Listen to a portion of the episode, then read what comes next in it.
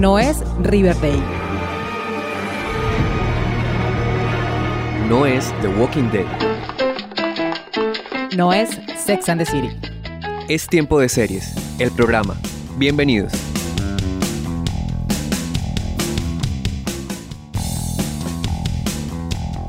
Seriefilos y seriefilas del mundo, maratoneras empedernidas, consumidores de series. Bienvenidos a un nuevo episodio de la novena temporada de Tiempo de Series, el programa. Yo soy Catalina Serrano y me da mucho gusto estar nuevamente con ustedes hablando de lo que más nos gusta, que son las series de televisión.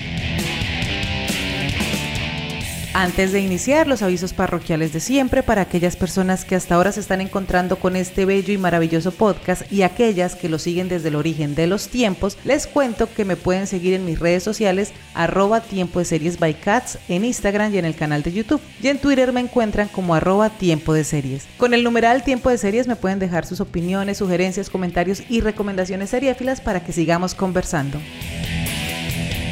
La lucha por el poder del imperio construido por Logan Roy llegó a su final con un cierre perfecto que nos dejó aplaudiendo de pie. Así que pónganse cómodas porque... Hey, tenemos que hablar. Why does everyone ask how I'm feeling? I got done a huge deal. I got the election. I got ATN. I got plenty on my plate.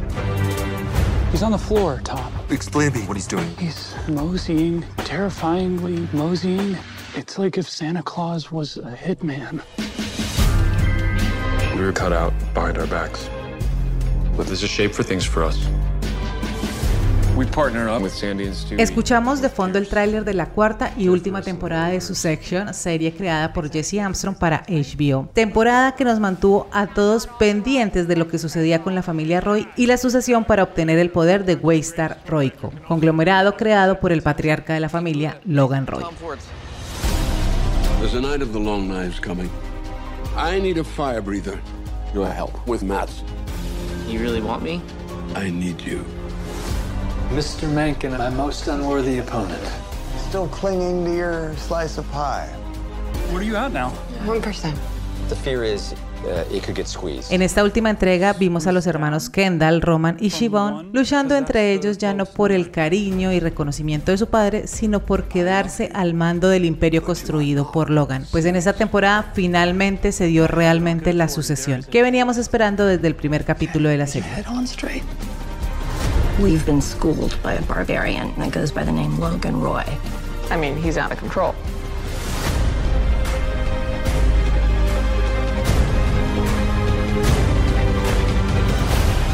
You want to clear the air? You're a snake. You have hurt me more than you can possibly imagine.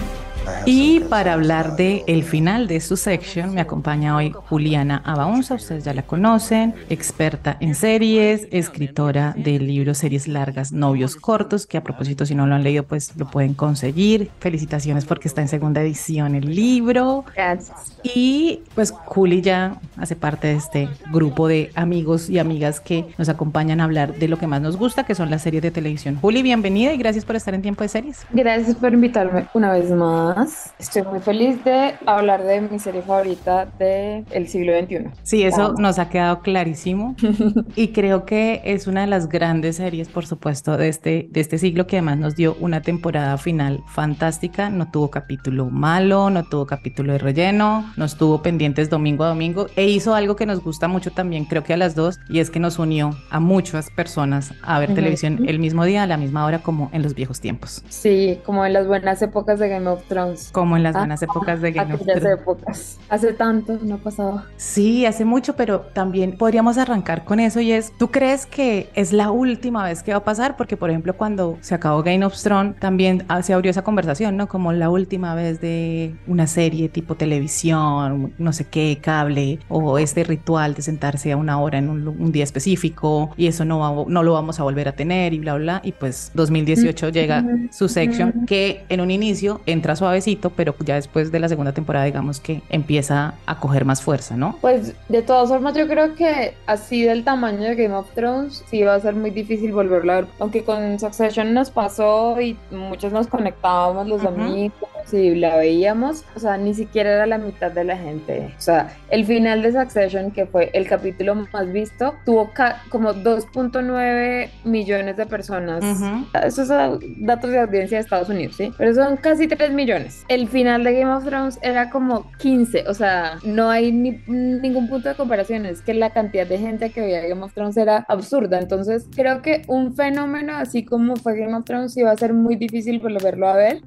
Pero, pues, lo que sí prueba el éxito de Succession y de, no sé, como pasó con Yellow Jackets el año pasado y como pasa todos los años con las series, con muchas series que se vuelven populares, como pasó este año con The Last of Us, es que se prueba que a la gente sí le gusta, en últimas, así digan que no les gusta. Sí, es cierto. La gente sí le gusta esto de ver un episodio semana tras semana, aunque mucha gente prefiera tener todos los episodios de una y vérselos y clavárselos todos de una. El ritual semanal es lo que construye comunidad y lo que crea como el rumor de, o sea, le da chance a las series de tener suficiente tiempo para que una persona le diga a otra, oye, esta serie me está gustando. Ah, cuando la dan los domingos? Listo, el próximo domingo me alcanzo a poner al día y la veo. Entonces, incluso hubo gente que se vio las tres temporadas de Succession, lo que iba de la cuarta y alcanzó a llegar al final de la cuarta. O sea, eso obviamente no habría podido pasar si hubieran sacado toda la temporada, pues de un guamazo. Entonces, lo que esto me prueba no es que Succession sea la nueva Game of Thrones, porque pues son tamaños muy distintos y series muy distintas, sino pues me prueba que el, modelo que ya daban por muerto de, publicación y estreno semanal, pues no está muerto. Sigue funcionando. Y que pues HBO lo tiene muy claro. También es otra de las ventajas que tiene tanto para la serie como para las personas, es que la conversación se mantiene durante toda la semana. No es algo de, un momento, no es fugaz como otras series que tú, lo que tú decías, se la maratonea uno en un fin de semana, hace par comentarios y ya chao murió y vamos a otra cosa. Aquí la conversación se mantiene semana a semana hasta el siguiente capítulo. 10 semanas, 10 semanas de conversación sin parar y más porque pues se acabó ya hace dos semanas y, y, seguimos hablando de Succession entonces. Y seguimos hablando de Succession que además pues menos mal Jesse Armstrong no nos decepcionó. Algunas personas sí, pues en este caso no lo hizo con ese cierre de, de temporada y de serie que creo que fue un final muy redondo y finalmente pues sí, Succession con este final en 2023 se ubica en uno de los anaqueles de las mejores series de la historia. Antes de entrar ahora sí al final y como a la temporada, porque pues hablaremos de la temporada en sí, pues el disclaimer de siempre, vamos a hablar con spoilers porque pues no hay otra forma de hablar de una serie y hacer un análisis si no nos metemos en los detalles. Si no la han visto la serie, pues les recomiendo que vayan y la vean y después vienen por acá. Igual hay como tres capítulos de su sección en este podcast y si no les interesa, pues no les interesa la serie o no les interesan los spoilers porque no la van a ver o si no o si la van a ver 10 años después como me pasó a mí con Breaking Bad, pues no pasa nada, uno se disfruta el camino. Yo sabía cómo terminaba Breaking Bad y evidentemente imposible que no supiera cómo terminaba Breaking Bad. La vi este año y fue como, ya sé qué va a pasar, pero quiero ver cómo es que pasa y cómo llegamos a ese final de Walter White. Aquí lo mismo, entonces vamos a arrancar con creo que uno de los momentos claves y donde todo empieza a irse al traste es la muerte de Logan, que además no nos sorprendió porque lo esperábamos desde el primer episodio de la serie, cuando tiene este ACB y tiene este tema y es como, este señor tendrá que morirse porque desde el primer episodio dice que no va a dejar la empresa, entonces si va a haber una sucesión y si va a haber una sucesión, pues se tiene que morir, eso tendrá que pasar en algún momento. No pasó en las temporadas anteriores, obviamente iba a pasar en esta, lo sabíamos, lo que no sabíamos era que no lo iban a poner tan temprano en la temporada de 10 capítulos. ¿Cómo viste tú ese episodio que además tiene pues también todo un tema de grabación impresionante que en el inside de cada capítulo y en el inside de este pues lo vimos cómo se grabó, que fue un plano secuencia entre comillas casi de 28 minutos, el guion de esa escena tiene 28 minutos, son tres cámaras grabando al mismo tiempo para la reacción de los, de los kids cuando se enteran de esto. ¿Tú cómo viste ese episodio? Espectacular, o sea, como decías, yo sabía que Logan se iba a morir esta temporada, pero yo estaba esperando que pasara en el capítulo 9 más o menos, entonces la sorpresa no era que se muriera, sino que pasara tan temprano y fue increíble porque sí fue como es la muerte en la vida real, así uno diga como, sí, yo sé que esto va a pasar y esto va a pasar, cuando llega siempre se siente como, pues como si te hubieran sacudido el tapete debajo de los pies y así como que logran en el guion y por las actuaciones que uno sienta de verdad esa, pues como ese descoloque de enterarse de la muerte de alguien. Con ese episodio, si ya no estaba claro que todos se iban a ganar Emmys. bueno, no todos se pueden ganar Emmys porque van a estar compitiendo entre ellos, pero si no estaba claro que todos van a estar nominados en los Emmy y en todos los premios, con ese episodio ya terminaron de sellarlo porque todos actúan increíble, como todas las fases del duelo, uno en negación, el otro, la otra en ira, cada uno está en una fase diferente y es, es impresionante ver, o sea, ese día yo no sabía lo que estaba era como... Porque además creo que lo dudamos hasta el último capítulo, o sea, hasta, hasta el último no, no, minuto. No, no, no, no, no, yo sabía que sí se habían muerto, ustedes estaban como, no, hasta que no me muestren nunca, yo era como, obviamente, no, eso es todo un montaje, una estrategia, un montaje de Logan para que ellos crean y era como, esto no es Succession del canal de CW, o sea, esto es, sí, como, ¿quién creen que es Logan Roy?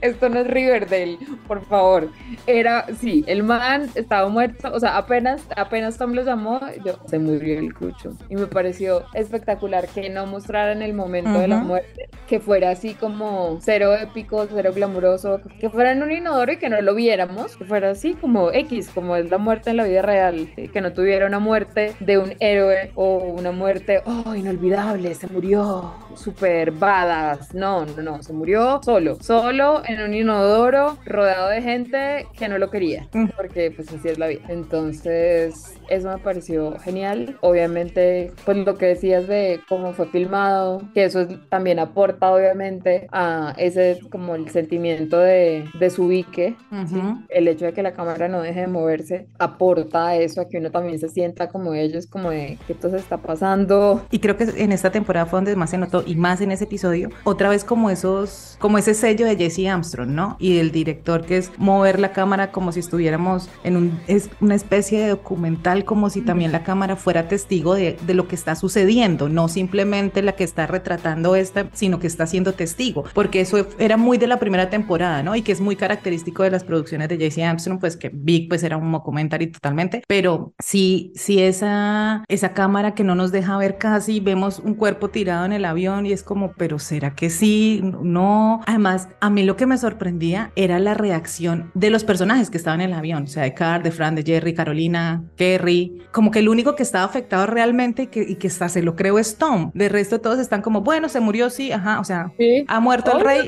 viva el rey. Exacto, pues porque así es la vida y ahí es que entonces uno piensa, entonces tanta jodedera este man, ¿para qué si igual eres reemplazable? Apen- cinco minutos después de tu muerte ya están escribiendo el comunicado de quién te va a reemplazar. Ujú, ujú. Entonces, eso también me pareció súper, no sé, súper cínico y, y real. Apenas te mueres, pues ya, No importas. deja de Mm. importar, no importa, no importa, no importa, no tienes ningún tipo de control sobre tu legado, que no importas porque ya te moriste, punto final. Entonces, eso me parece increíble y desde ahí entonces ya se empiezan como a dibujar el caminito que va a tener cada uno de ellos tres en el resto de la temporada, así como cuál va a ser el plan de acción de cada uno en lo que en los siete capítulos que quedaban. Entonces, no, ese, ese episodio es, o sea, sentía mientras lo veía eso que se siente muy poquitas veces, que es, ah, estoy viendo un capítulo que va a quedar como en la historia de la televisión. Ujú.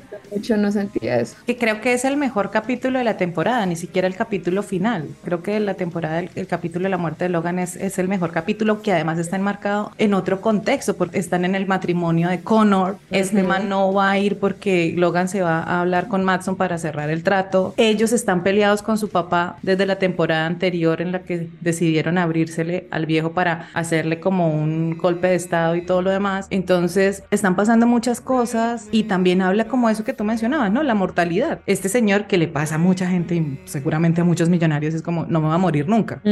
Soy inmortal y es como, pues no, amigo, no, no va a pasar. Partir de ahí, pues lo que viene es lo que tú mencionabas, como el desarrollo de los personajes y para dónde van, cómo van a llegar allá y pues las sorpresas que se van a encontrar en ese camino y que realmente yo siento que si bien nosotros conocíamos a los Roy, a los Kids y sabemos que son personas súper detestables y demás, pero este momento hacia el final de la temporada, hacia el final de la serie, empieza a mostrarnos realmente quiénes son y cuáles son sus verdaderos intereses. De pronto si en algún momento los habían ocultado, habían como no me interesa tal cosa, no sé, aquí sí empiezan como yo quiero pero que además es muy chistoso porque entonces aquí todos ahora sí quieren ser la cabeza de Waystar. Sí, sí, sí, sí, sí. No, es, es espectacular porque además como que como muchas personas estábamos convencidas de, bueno, lo que va a pasar esta temporada es obviamente que Logan se va a morir y ta, ta, ta, ta, ta, Y pasó tan temprano, es como, uy, no tengo ni idea de qué va a pasar el resto de la temporada. Entonces cada episodio era un, no tengo ni idea de qué va a pasar, no tengo ni idea de qué va a pasar. Voy a pretender que sé qué es lo que va a pasar porque no sé qué es lo que va a pasar. Entonces, como que tratar de adivinar qué es lo que va a pasar era absurdo porque cada episodio era una vuelta. Al episodio siguiente fue la línea tachada subrayada y fue como, ¿what? Y luego, y así, cada episodio era una cosa tras otra que no nos veíamos venir. Entonces, Hmm. en serio, aplausos. Sí que en lo personal, a mí la verdad, hacer teorías me abruma un poco y Hmm. fuera de eso es como, pues yo que saco con hacer teorías si los guionistas ya tienen claro qué va a pasar, esto ya lo grabaron, o sea, ay, no. Y porque además creo que genera también desilusión, porque muchas veces, y que lo hablábamos, cuando yo digo que lo hablábamos es porque Juli pues tiene un Patreon y de paso pues hacerle promoción al Patreon de Juli, Juliana's World, donde hablamos de series constantemente, vemos series juntas y todo lo demás. Entonces cuando hablábamos en el Discord de las teorías o demás, en uno de los newsletters que tú enviaste, creo que fue hacia el final del capítulo, hacia el final de la serie, era como, ¿para qué hacer teorías? Sí, pues eso nos puede llevar a una decepción, porque a veces cuando no pasa lo que queremos que pase, entonces, ah, la serie es mala. Sí, ay no, no ganó el que yo quería y el que había apostado, entonces la serie es mala. Y es como, no, pues sencillamente tú no adivinaste y ya, eso es- solo significa. O sea, hay gente que se divierte mucho haciendo teorías y que Ajá. entiende que es solo eso, como, ay, divertido hacer teorías y ya, pero sin pretender que necesitan tener la razón. Y eso está muy bien. Pero cuando ya se va al lado de mi teoría es la única lógica conclusión de esta historia, pues sí están como poniéndose en un lugar que los va a decepcionar, porque pues porque tu forma de, de resolver una narración no es la única que existe, ¿sí? Entonces, y, y no sé, y además yo veía unas teorías que de verdad me hacían pensar como ustedes creen que están viendo Succession de- de- del canal CW y no Es de Showtime. O sea, eran como, no, es que vieron que cuando Roman le ayudó a Kerry a recoger lo que se le cayó del bolso, ahí él le ayudó y yo era como, pues para mostrarnos que Roman puede ser Es amable. humano. Mm. No, no, eso es porque él sabe algo y porque ella realmente está secretamente embarazada del hijo de Ro- Logan Roy y al final será que el bebé de Kerry y yo, ustedes de verdad creen que están viendo escándalo, o sea, no entiendo cómo Sí. Unas teorías muy chistosas, muy locas, que no tenían absolutamente nada de sentido. Es lo mismo las personas que creían que esto iba a tener final feliz y es como, ¿en serio qué están viendo? O sea, quisiera tener los ojos de ustedes para ver qué están viendo si, si piensan que esto va a tener un final feliz. Y además me encantó un meme que pusieron en Twitter cuando se acabó, que pusieron a la familia Simpson cuando preguntan, los Simpson preguntan como, ¿esto es un final feliz o un final triste? Y Marge dice como, es un final y ya.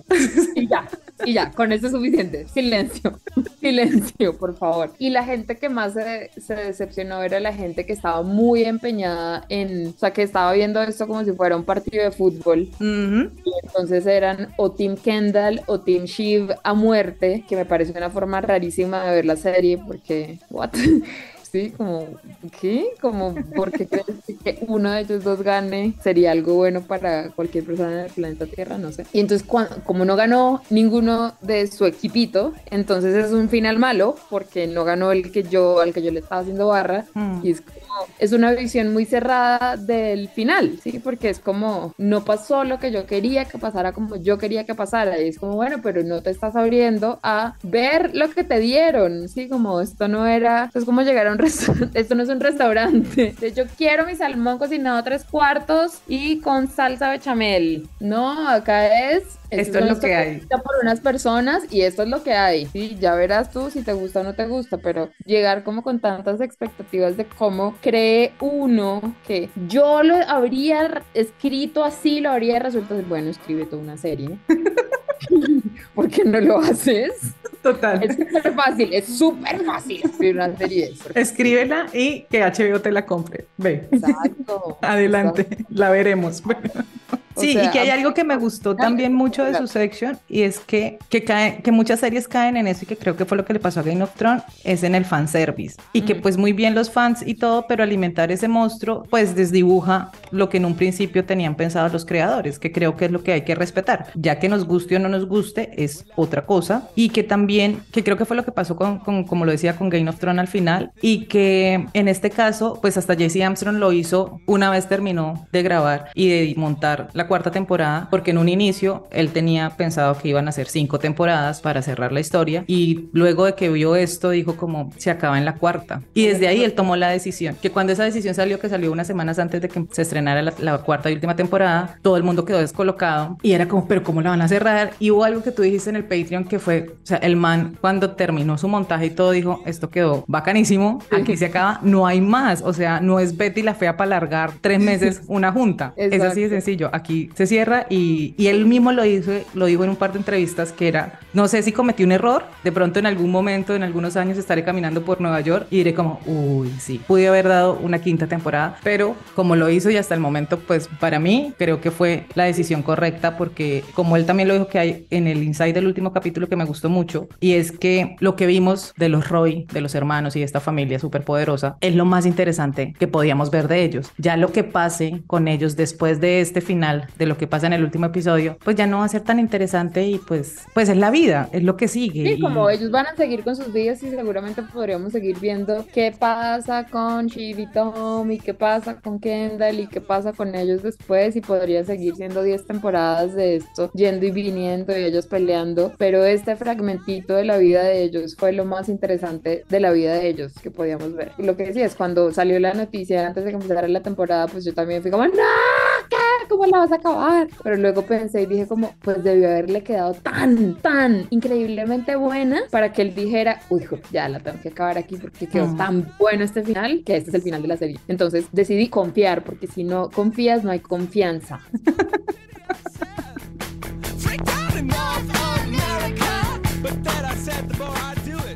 Juli, hablemos un poco entonces de los hermanos muerto Logan. Yes. En el- los dos primeros episodios habíamos visto una unión que evidentemente iba a ser temporal entre los hermanos. La porque la, alianza rebelde, porque además ya habíamos visto en par capítulos donde se habían unido que pues no les salía muy bien que digamos y que además se unen siempre no porque quieran, sino es como porque hay un enemigo en común que en este caso era su papá. Ujú. Entonces está esta alianza rebelde, van a crear un nuevo medio, van a comprar Pierce, van a hacer la competencia, no sé qué, bla, bla, bla. Pero se muere Logan y ahora es como mm, los 100, este proyecto, adiós. Eh, Pierce pues tendrá que esperar porque pues no tenemos la plata todavía porque eso se va a pagar con el, con el trato, que ahora el trato ya no nos está gustando tanto porque vender era fregarle a Logan lo que él quería, que Logan quería vender la empresa. Pero ahora que no está Logan, es como, mm, no es tan chévere porque pues podemos ser nosotros los dueños de esto. Y entonces en Kendall vuelve a renacer ese sentimiento que tal vez no es que estuviera muerto ni se hubiera apagado, sino que siempre ha estado ahí desde el episodio 1 y es porque además se lo prometieron. Y además aquí viene también lo de tachado o subrayado. Yo sé que de esto sí he hablado un montón, pero para ti estaba tachado o subrayado el nombre. No, no, Tony, no, no, no creo que importe, o sea, creo que la genialidad de ese, de ese papel y el hecho de que hayan hecho, creo que eran como 10, Ujú. o sea, que hicieron 10 veces el papelito pa- hasta llegar a la línea perfecta y es que no hay respuesta, o sea, precisamente es una línea hecha a propósito para que no sea ni subrayada ni tachada, sino que La ambigüedad. nunca se sepa y ni siquiera Kendall está convencido de que está subrayado. O sea, el hecho de que le hagas suma al final significa que él no está convencido de que sí estaba subrayado. Estaba como, ¿será que me tachó?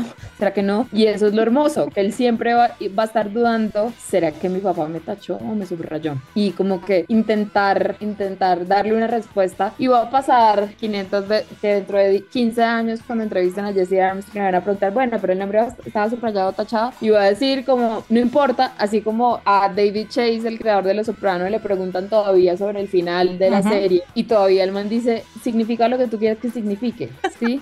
No hay una respuesta. O sea, no te puedo decir si sí o si no. No, no tengo ni idea. O sea, el punto es que no haya una respuesta. Entonces, no. A mí eso me pareció súper raro que en ese momento, después de la muerte de Logan, que están todos en el apartamento, todo se defina como, pues, estos interinos, porque quedan como CEOs encargados, se resuelva por un papel y no se resuelve. O sea, yo quisiera saber el testamento de Logan qué decía. Pues que este man seguramente no tenía testamento porque creía que no se iba a morir nunca, entonces nunca dejó solucionado nada. ese era el testamento. ¿Una hoja? Sí, o sea, eran varias hojas y esa era una de las hojas de, del testamento que él tenía ahí como, ay, en, en borrador.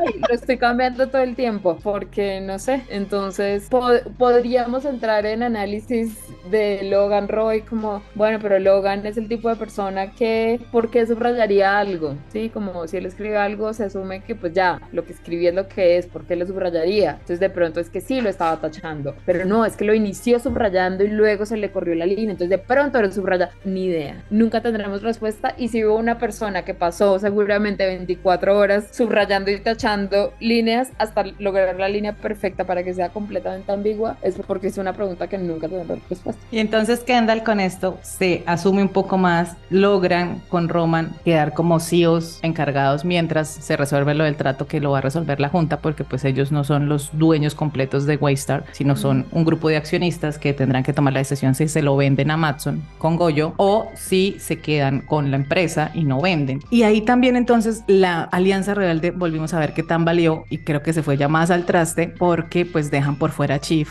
y Chief es como no se supone que íbamos a hacer los tres, no es como muy serio que seamos tres hijos, que, que además durante toda la temporada de ahí para allá, esos siete capítulos, ellos demuestran una y otra vez, una y otra vez lo que les dijo Logan y es que no son personas serias. Exactamente. A Roman que tal vez en las temporadas anteriores lo habíamos visto como más, no sé si tranqui es la palabra, pero digamos alejado, solo como en la tercera temporada tal vez es que empieza a querer ser también el sucesor porque además Logan jugó con ellos toda la serie. Un día se lo prometía al uno, el otro se lo prometía a la otra, otra vez le decía al otro. Y digamos que Roman entonces hace, cuando hace este curso de la empresa y no sé qué para formarse y todo lo demás y bla, aquí ya también es como entrar, cada uno entra como a querer recoger lo que para ellos en su cabeza les pertenece. Y Roman yo creo que es uno de los personajes que tuvo un mayor crecimiento tal vez o el desarrollo del personaje fue increciendo que no sé si te pasó, pero como que en mi caso yo me fui enamorando de, de Roman. Creo que le fui poniendo más atención porque en las primeras temporadas, pues Kendall lo teníamos claro, sabemos que querían, todo el background, no sé qué. Chief estaba en otro cuento, era como que la que estaba más alejada de la empresa hasta que Logan le dice, Pinky, tú vas a hacer, no sé qué, y entonces deja todo por venir a, porque todos quieren complacer a su papá. Y Roman está como ahí, como que sí, como que, como que él quiere crearse un futuro alejado, pero no, y después vuelven y le joden la cabeza. Y también lo que nos damos cuenta, pues es que como que de todos es el que emocionalmente está más dañado, pero creo que Kiera Culkin también hace un trabajo brillante, pues todos hacen un trabajo brillante, pero este personaje fue como tomando más fuerza en esta temporada, ¿no? Sí, o sea, siento que como que he pensado mucho si en si Roman creció o evolucionó y sobre todo cuando llegamos al episodio de las elecciones, todo el mundo fue como, no, Roman, todo lo que habías evolucionado, te devolviste y luego ahí caí en cuenta de no, el man no había evolucionado. Lo que había pasado era que entramos como en más profundidad del personaje, o sea, como que al principio en la primera temporada veíamos sus capas superficiales y cada vez nos fuimos más hacia adentro y hacia adentro y hacia adentro en el trauma del man y logramos ver más capas del man, pero nunca dejó de ser el que en el primer episodio le rompió un cheque de un millón de dólares a un niño en la cara. Siempre fue, siguió siendo ese man. Lo que pasa es que a medida que lo conocíamos, conocíamos las capas, pero no era que él hubiera cambiado, era que nuestra percepción de él cambió. Él seguía siendo la misma persona, pero nosotras lo conocíamos con más profundidad. Entonces creíamos erróneamente que él había cambiado, pero no, era porque nosotras lo conocíamos más, ¿sí? Es como, no, pero mira lo que él es sensible, mira que él se preocupa por... Sí, claro, claro, pues porque estas personas, uno querría pensar que las personas que le hacen daño al mundo todas son robots malvados, sin sentimientos, y no es así. Sería mucho más fácil pensar, o sea, que fuera así, pero no es así. Y ya en el capítulo de las elecciones nos recuerdan como, sí, sí, sí, sí, él es muy lindo y llora y ayuda a, de vez en cuando a alguna anciana, pero recuerda que es un facho al que no le importa el ciudadano de a pie. Mm. Entonces ahí fue como, ah, siempre fue esta persona, siempre, nunca dejó de ser esta persona. Pero que además creo que los personajes, sí, no sé si evolucionar es la palabra, porque además también hubo una, una conversación en Twitter, Camilo Calderón puso en Twitter como si la máxima de los guiones es que los personajes evolucionen, no sé qué, bla, bla, bla. Logan Roy se murió y nunca cambió y mm. nunca aprendió nada, entonces está mal esa, esa máxima de escribir un guion o desarrollar personajes y ahí entramos a conversar y yo le decía pues es que los personajes no necesariamente tienen que cambiar, pues hay gente que finalmente nunca cambia en la vida real y sigue siendo lo que tú decías ahorita con Roma, sigue siendo la misma. Entonces, además también hay que mirar quién es el protagonista, porque creo que en esta serie no hay un solo protagonista, sino que la familia es la protagonista como tal. Y no hay una evolución pensada, digamos, en eran malos y ahora son buenos, eran buenos y ahora son malos, como digamos que está tan clara como en Breaking Bad con Walter White, que entre comillas era un tipo calmado, no sé qué, bla, bla, y termina convertido en este asesino. Y es como, no es que termine convertido, eso seguramente estaba ahí y pudo exteriorizarlo por las circunstancias y la situación que se planteó. Y que además es muy como maniqueo también pensarlo, que las personas son buenas y se convierten en malas o las personas son malas y se convierten en buenas. Y creo que no es que le afecte el, arco de los personajes, sino que estas personas siempre fueron así. Los, los kids siempre fueron egoístas, fachos, siempre estaban velando era por sus intereses y cada uno desde su posición lo que quería era complacer a su padre. Porque además como que el golden ticket o la meta de cada uno de estos personajes era que su papá los reconociera y los quisiera. Que por eso está doloroso también, pero no sé si es sano lo que les dice Connor, como ustedes siempre llorando y pidiendo amor, lo bueno de crecer como yo crecí. Sin amor. Sin amor, es que no me importa. Que además lo dice en, en el capítulo de cuando le dicen como, mi papá ha muerto, y él es como, igual ese ah. señor nunca me quiso. Pero igual también está jodido, o sea, todos... No, total. Esto es como, o sea, como un padre abusivo jode, puede joder de cuatro formas distintas a una persona. Entonces, con Roma en, en ese Inside the Episode del final, Jesse Armstrong dice como Roman, como que yo vi a varias personas diciendo, bueno, pero Roman terminó ganando porque es que mira que está tomándose el final su martini y sonríe y es como, no ganó nada, o sea, el man está jodido. Y, y Jesse Armstrong dice como volvió a ser el del primer episodio y eso es una devolución, o sea, no es, es una involución muy, muy terrorífica, eh, como que hubiera tenido tanto potencial y termine siendo otra vez esa persona. Estamos hablando con Juliana Abaunza sobre el final de su section. Vamos a hacer una pausa y ya regresamos.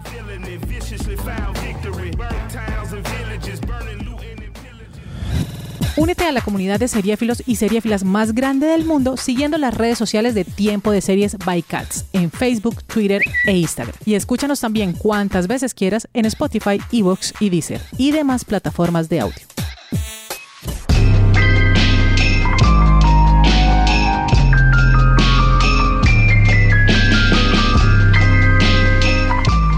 Regresamos a Tiempo de Series, el programa. Hoy estamos hablando con Juliana Bamunza sobre su sección y estamos hablando de Roman. Y antes de pasar pues a Chief, que nos sorprendió, o por lo menos a mí, quería que habláramos un poco de Roman y Jerry en esta temporada, porque era algo que nos había quedado pendiente de la temporada anterior. Y hay algo en la fiesta que hacen preelecciones, en el capítulo de las preelecciones en esta fiesta, que además también tiene una de las mejores peleas de la historia de la televisión entre Tom y Chief, que vamos para allá, que es fantástica. Jerry le dice algo a Roman que es, yo te habría podido llevar hasta allá, pero no, ya no hay nada que hacer, ya, porque además pues Roman, siguiendo los, las órdenes de su padre, la, la echó en el matrimonio y después la echa cuando se cree sí, o sea, la echó dos veces. Qué desespero. y que hay algo que me encanta, que ella le dice en, cuando están en Los Ángeles, como viendo todo este tema del Living Plus, que él le dice, es que es algo que mi papá haría, es que yo soy como mi papá. Y ella le dice, ¿usted quiere que yo lo piense o lo diga? Sí, como necesito que tú me digas que yo soy igual de bueno a mi papá. Y ella, va a estar complicado. Yo siento que con la muerte de Logan, el club de los sabios o el grupo de los sabios de los viejos, que son Frank, Carl y Jerry, yo siento que ellos se sintieron, valga, valga la redundancia, liberados, como, ay, ya se murió este man, ya nos vale cinco lo que Pues pasa. amo, ellos eran la comedia que esta temporada necesitaba. O sea, cada, cada escena de Carly Frank era solo risas y diversión. Eran fantásticos, porque además ellos estaban ya como en plan de retiro. Sí, era como, ay, ya denme mi plata, quiero irme a las Bahamas, no me jodan. No me jodan la pensión. ¿Tú crees que a Roman le, le, le pesó haber terminado su relación con Jerry así? No su relación afectiva, sino su, su relación como de amistad que Claro, tenía. claro. O sea, es que su relación era afectiva. O sea, era una relación de trabajo, pero era afectiva porque ella era como su figura materna. O sea, así como con su... O sea, esa man tiene unos rayos muy raros en, en su cabeza por todo lo, el abuso y, y como la falta de cariño por la que creció. Y como que su figura materna siempre... O sea, él tiene unos rayos ahí sexuales todos raros. Y su relación con Jerry era como sexo afectiva maternal. Ujú. Eh, y el hecho de terminar esa relación con ella de esa forma lo dejó muy jodido y me encanta que en el final hayan puesto una, o sea, escenas de él mirándola y de él, o sea, como dejando claro que él quedó muy afectado por eso, como no, no puedo verla, o sea, ¿qué hace Ujú, Jerry acá? No quiero, o sea, como... Sí, le da un ataque de pánico. como, no, Roman ganó, Roman quedó súper bien. Es como, no quedó nada. Está completamente la única persona que era medio cercana. O sea, uno, ya no se va a hablar con sus hermanos por ahora. Dos, la otra persona que era medio cercana a él era Jerry y con ella ya no tiene ninguna relación. Es una persona que está completamente sola en este mundo. Mm. Entonces, como que, como él la mira a través de los vidrios, así como, de, mamita.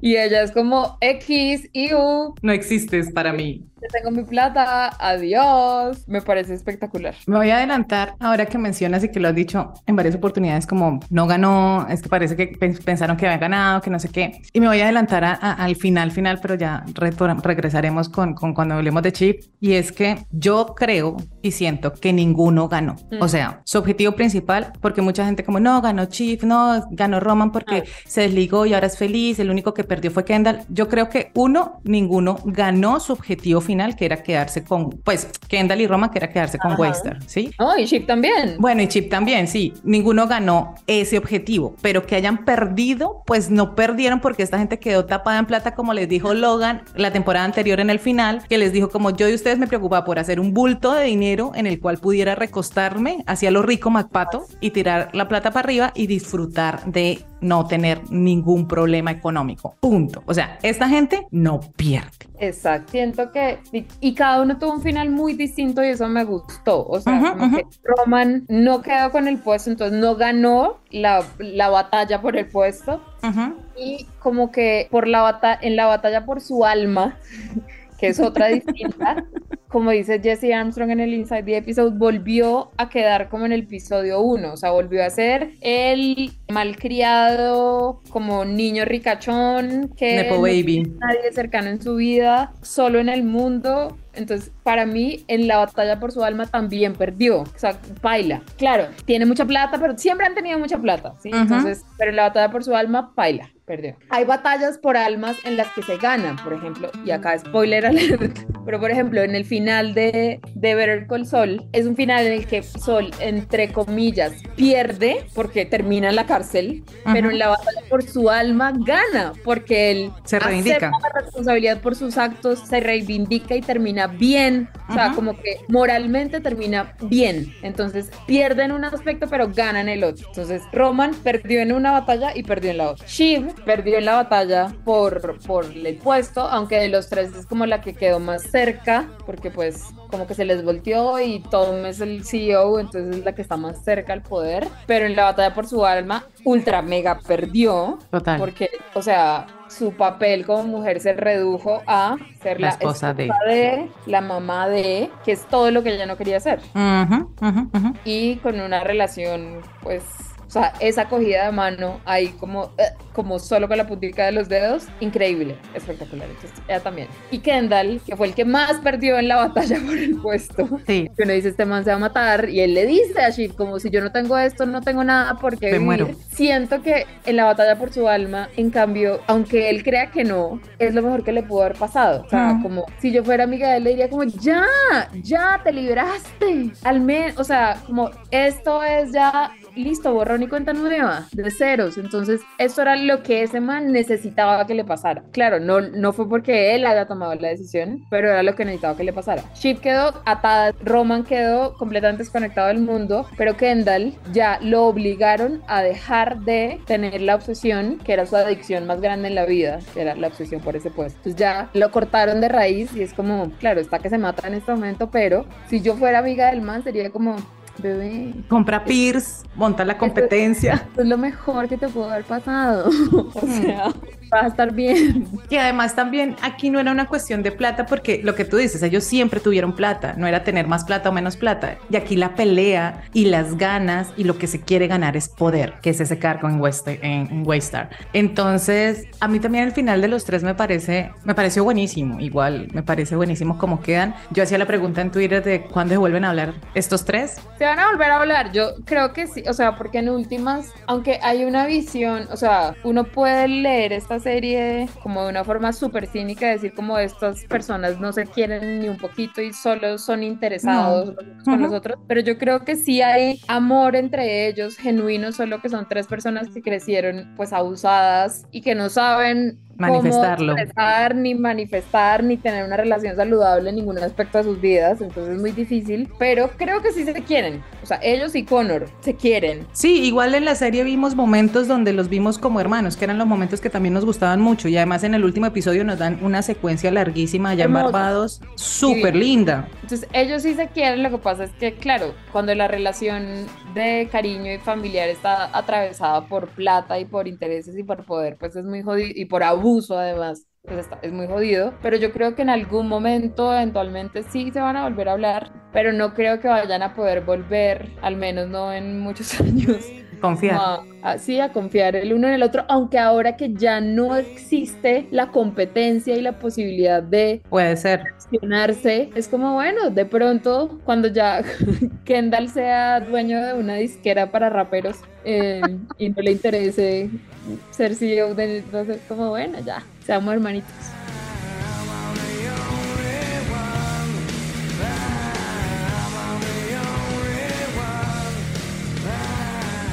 Y aquí entramos a hablar de Chief, que yo no lo vi venir, la verdad. No, No, yo, yo no lo vi venir. Ya, ya en el momento dije como, fue pucha, fue pucha, fue pucha, fue pucha, fue pucha. Porque yo no sé qué la hizo cambiar de opinión, pero estaba escuchando algunos podcasts que pues han salido mil análisis de la serie y leyendo y demás. Hay un detalle que ya fue después de que se acabó la serie, me quedé pensándolo y fue cuando lo coronan rey y ya ellos deciden que sí, que sea Kendall el que asuma, que sea el CEO de Waystar y le preparan esta bebida リー呼んだ。Ella escupe Sí. en esa bebida y evidentemente pues un escupitajo siempre tiene una connotación de traición, de asco, de tiene una connotación, una carga negativa ahí. Y yo dije, esta vieja fue la que, o sea, ella escupió, o sea, como ella no estaba convencida finalmente. Cuando entrevistaron a Jesse Armstrong y le preguntaron por qué Chief había hecho lo que hizo, él decía y que se lo puso en palabras al personaje y es que ella no soporta a su hermano, o sea, no lo que soporta ella le dice, te amo, pero no, no, te, soporto. Y después también empezaron a venir otro montón de análisis, ¿no? Que, es, que era porque Chief quería, era lo más cerca, lo que tú decías ahorita, que era lo más cerca que iba a quedar de, de la empresa, porque iba a quedar dentro, que es porque mm, eh, se dio cuenta y porque entonces lo, lo unieron a, en ese primer momento en el episodio donde ella habla con Tom y le dice como, mira, esto es lo peor que ya nos dijimos, lo peor que nos podíamos decir que en esa, en esa discusión en el balcón fantástica, pues ya podemos estar juntos, o sea, pues nos conocemos y demás. Y el man le dice como, no sé, o sea, no tengo ni idea si aquí hay algo que construir. Pero pues también hay otras implicaciones, Chief está embarazada, claro, Chief recibe, es que esto es traición tras traición, pero que además es que Chief fue muy ingenua con Madson. Mm, Pues es que también ella, o sea, precisamente por ser la, como la única mujer en este Ajá, ambiente de, de puros manes, ella desde la primera temporada sus únicas opciones siempre son confiar en manes que siempre la terminan traicionando y tratar de obtener poder confiando en manes que siempre la terminan traicionando. Entonces ahí se podría hacer una vez más una lectura como de, no, pobrecilla, es el patriarcado actuando y por qué las mujeres nunca podemos triunfar. Mm, Eh, no, ella, como decía una de mis críticas favoritas, que es Hunter Harris, ella es Ivanka Trump. O sea, acá no intentemos poner a Shiv como si fuera la representante del feminismo Mm. en la televisión, porque ella nunca lo fue Mm-mm. y no tiene por qué serlo. Está como sus hermanos y como su papá, es una, una vieja blanquita súper, súper, ay, sí, yo soy liberal y bla, pero hasta donde le conviene, ¿sí? Sí. No olvidemos que ahorita en la última temporada le dice a un facho nazi en la cara, tranqui, yo me hago contigo porque a mi audiencia le gustas y yo hago lo que le gusta a la audiencia. Entonces, Mi papá era flexible, yo también lo puedo ser. esa vieja es de las que habría, se habría aliado con Trump si le conviene. Entonces, es una vieja que, porque sorprende que haya vendido sus ideales Mm. para su conveniencia. Pero además, ¿cuáles eran sus ideales lo ha hecho, exacto, exacto. Sus ideales son solo de boca para afuera, pero realmente siempre ha sido, o sea, sus acciones hablan mucho más que sus palabras. Ella dice, ay, sí, soy demócrata y creo en la bla, bla, bla, bla, bla. Pero las acciones que ha hecho a lo largo de todas las temporadas es intimidar a una testigo de abuso sexual para que no, para que no ah, dé su testimonio, o sea, aliarse con nazis, tomarse fotos con nazis. Es una vieja baila. Entonces, el hecho de que este sea su final, que me parece súper deprimente, Es muy me patético. parece lo más justo del mundo. O sea, todos los finales de todos me parecen tan justos para todos. Esto es lo que le pasa a este tipo de mujeres. Y en la llamada que hicimos en el Patreon, yo mencionaba que ella me recordaba a un personaje de una serie que creo que tú también viste, que se llama Mrs. America. Con, que es una miniserie protagonizada Fantástica. por, Kate Blanchett, que es como la historia del feminismo en los años 70 en Estados Unidos. Y Kate Blanchett, que es la protagonista, no es una feminista, sino que es una antifeminista, que era una señora súper conservadora que se llama Phyllis Schlafly. Y ella como que estaba en contra de las feministas y no sé qué, pero entonces ella fue como la figura de los conservadores, la figura mujer de los conservadores para como atrapar mujeres y decirles, miren, pero ustedes sí pueden tener como progresar y no tienen que ser feministas, ¿sí? Ujú, ujú, ujú. pueden ser como Phyllis. Y entonces ella, como que, así como Shiv piensa, bueno, si yo juego el juego de estos manes Voy a ganar. y sigo las reglas de los manes y yo me comporto como un man, voy a ganar y algún Y no. día va a tener poder. Y luego lo que se da cuenta Phyllis en la serie y se da cuenta Shiv en Succession es que nunca te van a dar el poder. O sea, Ujú. así tú seas blanquita y tengas plata y Ujú. juegues como ellos y te alíes con ellos, no va a pasar. No va a pasar y esto demuestra que las mujeres blancas son más traidoras del género que nadie, o sea, que cualquier otra persona. Claro, Eh, que además, por ejemplo, en el caso de Mrs. América con, con Phillips, ella lo que quería era estar como en el Ministerio de Defensa porque le gustaba todo el tema del antinucle- antinuclear y la guerra y no sé política qué. le encantaba. Política le encantaba. Y hay algo que, es que no me acuerdo quién fue lo que en, en un TikTok que vi, decían como que Chief, que es lo mismo que le pasa a Phyllis, y es como el que seas privilegiada no te salva del patriarcado. O sea, no es que seas una víctima porque pues tienes plata, eres privilegiada, todo lo demás, bla, bla, pero pues ellos te van a traicionar finalmente, que es lo que le pasa. Date cuenta, date cuenta, porque estás jugando para el equipo incorrecto y nunca se van a dar cuenta, nunca se van a dar cuenta porque ellas van a poner siempre por encima sus privilegios de clase, de raza, por encima del género. Entonces, Ujú, ujú, ujú. no, ¿Qué es lo que le pasa a Phyllis? Phyllis hizo todo esto no porque le interesara ser antifeminista, el feminismo le valía cinco. Lo que pasa es que era un capital político para poder poner a Reagan en la presidencia. Y cuando Reagan logra la presidencia y la llama con la esperanza de que la nombren a ella como en defensa y todo lo demás, dicen como, no vamos a continuar contigo, vamos a poner a una que es mm, feminista, medio, no sé, como más tranqui, para poder, porque de todas maneras los políticos Mira. necesitan el capital feminista. Entonces no pueden pueden ponerse a pelear. Y la vieja queda en las mismas, en su casa, siendo ama de casa, haciendo un pastel de manzana. Y Chief queda siendo la esposa de hija de un futuro hombre tan seguramente tal vez, que además quién sabe si Tom dure mucho tiempo siendo CEO en Waystar, porque finalmente lo que dice Matson es que cuando él la compre la va a despedazar y la va a vender. Tom tiene, o sea, Tom es una persona que sí tiene claro como cuáles son los límites de su papel y cuáles son es lo que tiene que hacer y le dice claro como yo soy una persona que con mucho gusto y como yo hago lo que me manden a hacer y le hago caso al que tenga el poder. Que claro, eso no es chévere y no es un personaje que uno diga, uh, espectacular, quiero ser él, será, soy Kim. No, y por eso mucha gente lo odia, pero es un personaje, a mí me parece súper chistoso. Segundo, súper bien actuado. Es y tercero, es muy real que un idiota de esos termine siendo CEO, porque, o sea, lo que esta serie demuestra es que las personas que tienen tanto poder y que están y que ganan tanta plata no son unos genios del mal, son unos genios de los negocios, son una gente pendeja, pendeja y ya. Entonces me parece hermoso, justicia poética. Sí, total, justicia divina. Y que a mí me da mucha risa, creo que lo comentamos también en la llamada del Patreon, y era que salió un tweet que decía como Chip, la gladiadora, no sé qué. A mí esto me da mucha risa porque lo que tú mencionas, Chip nunca fue gladiadora, nunca fue feminista. Yo no sé si es que nos hace falta más representación claramente en las series, pero me cuestiona un montón y me causa gracia. Y es que cuando vemos una mujer en una serie como esta, que la mayoría de los protagonistas son hombres, y vemos una mujer que es importante en ese, en ese ambiente y en esa historia, de una vez le clavamos toda la responsabilidad para que sea feminista, sea liberal, progre, no sé qué, bla, bla, cuando el personaje, lo que tú decías, no tiene por qué serlo y en este caso no lo era. Mm, de acuerdo. Y también es como, o sea, si le va mal al personaje, o sea, Shives, así como estábamos hablando como en el, paralelo de ella con Phyllis Schlafly, claro, le pasan unas cosas que son una muestra de como el patriarcado y el sistema en el que vivimos, pero no por eso yo creo que entonces la serie sea una serie misógina. Exacto. Como Shiv no terminó siendo la CEO, entonces la serie es misógina, porque sí, como, como si la única forma de que la serie no fuera misógina, si Shiv termina siendo la dueña. Y es como, no, creo que todo eso es súper condescendiente. Como, acá tienen a su ganadora.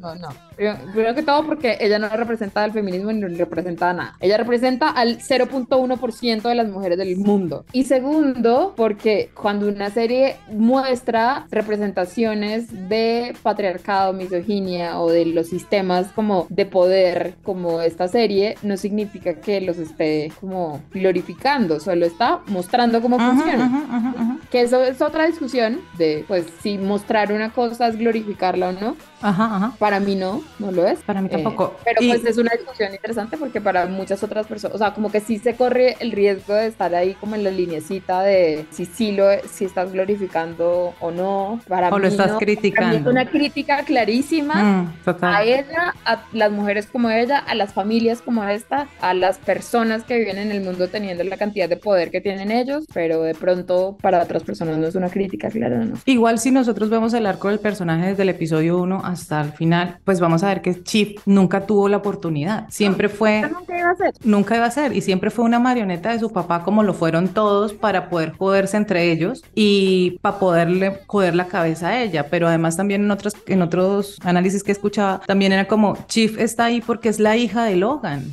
Y además ella lo dice en el funeral de Logan. Ella dice, mi papá nunca concibió una mujer completa en su estructura. O sea, para él las mujeres no existen. Y pues así crecí yo. O sea, ella lo deja claro ahí. Entonces uno ve también el arco es como, ella está ahí porque es la hija, es la única hija en esta familia donde todos son hombres, en un ambiente donde la mayoría son hombres, los que toman las decisiones son hombres. Y ella va a ser la hija de, la esposa de, la madre de.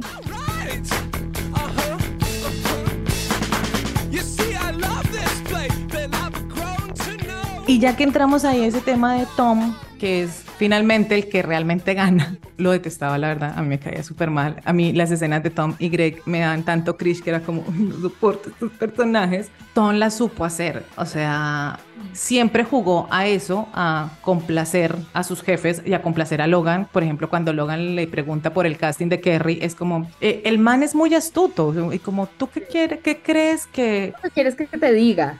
Sí, y a Matson le dice, yo puedo hacer lo que usted diga, o sea, el salmón está bueno, que el salmón tan horrible, sí, el salmón está horrible, horrible. Y cuando Matson le dice como es que hay una tensión sexual ahí entre su esposa y yo y yo me, me cogería a su mujer, el tipo ni siquiera, o sea, puede ser que en su cara haya un microgesto de me estás jodiendo, pero su respuesta es yo te entiendo, somos hombres. Porque es lo que Matson quiere escuchar. Y Matson no lo escoge porque sea brillante, ni lo escoge porque tenga las credenciales para ser el CEO, sino simplemente lo escoge uno porque el tipo conoce el negocio, pero dos y sobre todo porque el tipo va a hacer lo que él le diga sin ningún tipo de cuestionamientos ni nada, que con Chief pues no lo iba a poder tener. Además, Matson es un man misógeno que tampoco iba a poner a Chief de CEO, sino que fue la forma de poder lograr esta venta. Pero también hay algo que sí dejó ver y es que el tipo pues sí hace su trabajo. Entonces el tipo no va al funeral por estar trabajando, así como Logan no fue al matrimonio de Connor porque iba a hacer su trabajo. El tipo, pues el tipo quiere su trabajo y que además él lo dice clarísimo cuando se reencuentran con Chief antes de la discusión, que él le dice, yo siempre quise poder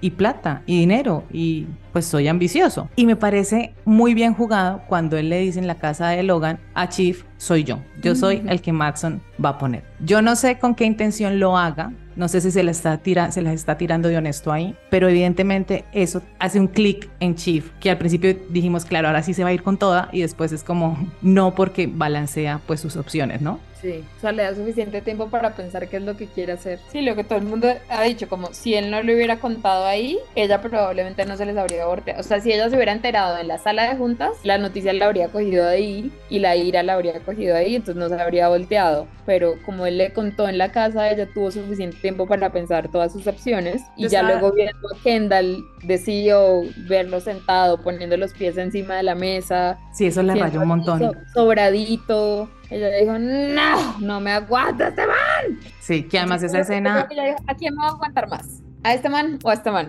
No lo soporto a los dos, pero soporto menos a mi hermano, entonces adiós. Hay algo que en, en el podcast de Mariana Levy y El Malaguero, de lo que mata la, lo que mata es la familia, lo que mata podcast, ellos mencionaban que yo no había caído en cuenta, desde la temporada 1 el plan de Chief y Tom era que Tom fuera CEO de la empresa, o sea, por eso volvemos a hablar del arco de Chief que ella en ningún momento fue su meta, sino ya avanzada la historia. Y finalmente la serie cumple con esa promesa y además cumple con lo que Logan quería, que era, era vender, porque todo el tiempo nos está diciendo es que lo, ellos están diciendo es lo que mi papá quería, es lo que mi papá haría y pues finalmente Logan lo que quería era vender y quedarse con AT.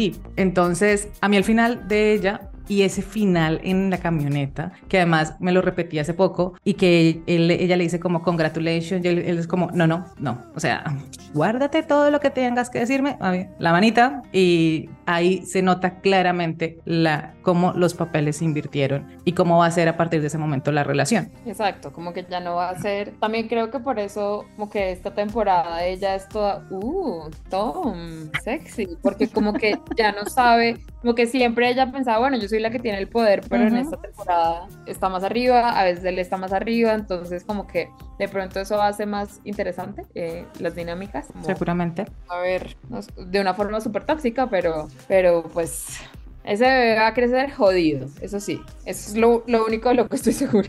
Sí, pues sí, va a repetir el patrón, clara, claramente.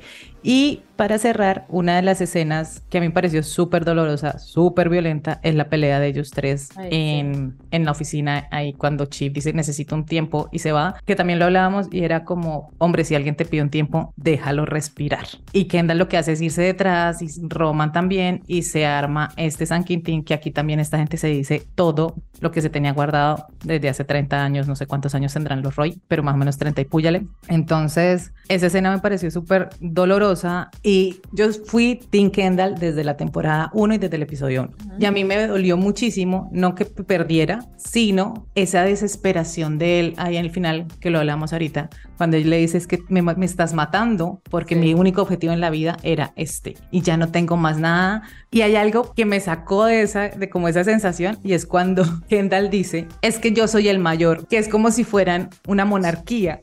Y en, el, en, el, en el podcast de, de Mariana y del Malaguero, de Bloque Mata, decía Mariana algo que no había caído en cuenta y es que son ingleses, Jesse Armstrong es inglés, escribiendo historias en América, en, Nor- en Norteamérica, pero es como una similitud con los royals, con, con las monarquías, ¿no? Y que Chief se le ríe en la cara y que todos nos reímos ahí, Eso todos nos reímos ahí. importa. Y además es como, no es cierto, porque el mayor es Connor. Sí. O sea, si fuera por eso, el que debería ser el CEO es Connor, que es el mayor. Es una pelea tan chistosa, por, o sea, es súper triste y dramática y al mismo tiempo es como ver a niños pelear, o sea, pelean como si fueran niños. Ujú. Como que, de hecho, ahí cuando él le dice yo soy el mayor, él no le dice yo soy el mayor, él le dice yo soy el niño mayor.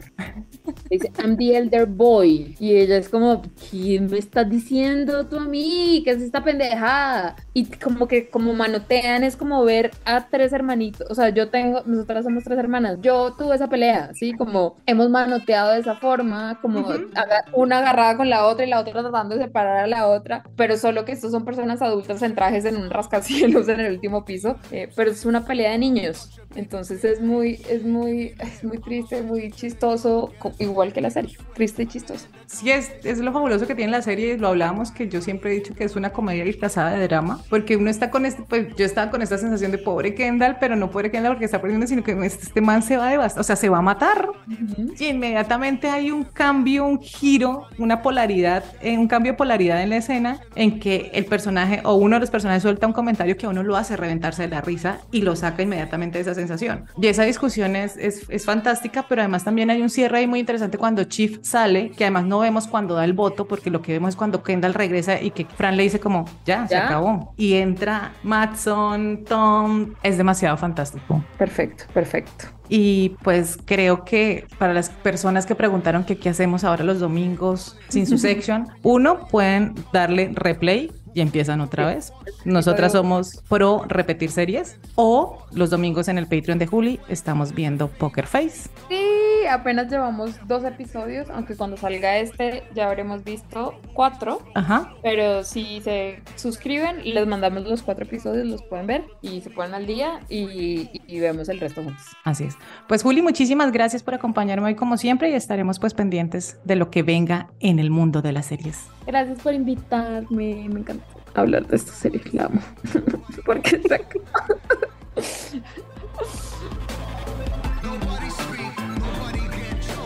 De esta manera llegamos al final de este episodio. Las cuatro temporadas de su section están disponibles en HBO Max, ahora Max. Y recuerden que pueden escuchar este y todos los episodios de tiempo de series del programa en su aplicación de audio favorita. Gracias por conectarse con nosotras y gracias por estar aquí.